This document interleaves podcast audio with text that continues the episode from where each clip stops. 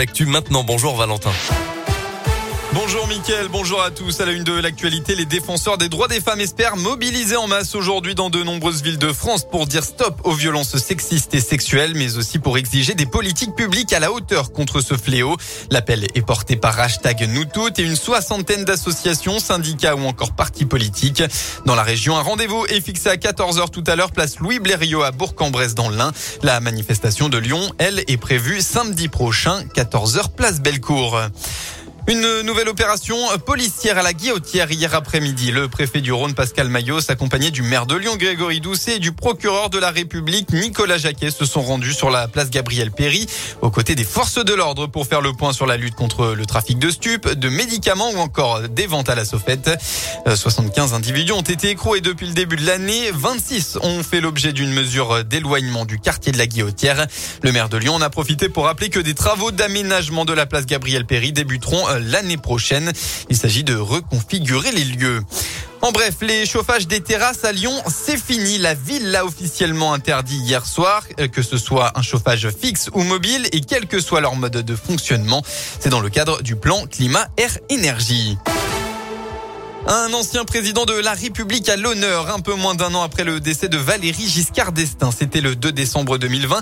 La Poste a décidé de lui rendre hommage en éditant un timbre commémoratif à son effigie. Il sera mis en vente à partir de lundi, mais il est présenté en avant-première dans le Puy-de-Dôme à Chamalières, près de Clermont-Ferrand. Valérie Giscard d'Estaing était maire de Chamalières et c'est depuis une salle de la mairie qu'il a annoncé sa candidature à l'élection présidentielle de 1974.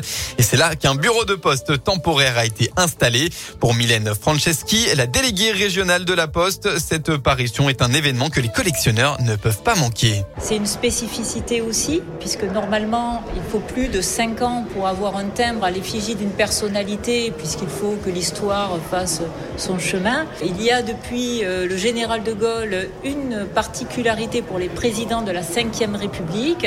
Un timbre est sorti en leur honneur un an après euh, leur décès. Ici, à Chamalières, il est possible d'acheter en avant-première le timbre avec en plus le sceau du premier jour qui lui donne une valeur supplémentaire. Un peu moins de 500 000 exemplaires de ce timbre ont été édités. Ils seront vendus dans tous les bureaux de poste à partir de lundi au prix d'un euro 28 le timbre.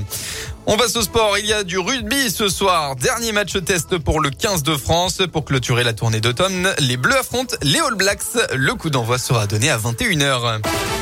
On passe à la météo de votre après-midi dans le Rhône. Quelques petites éclaircies vont pointer le bout de leur nez. Les nuages seront tout de même euh, présents hein, dans le département. La brume est attendue en fin de journée. Côté Mercure, vous aurez au maximum cet après-midi entre 7 et 10 degrés.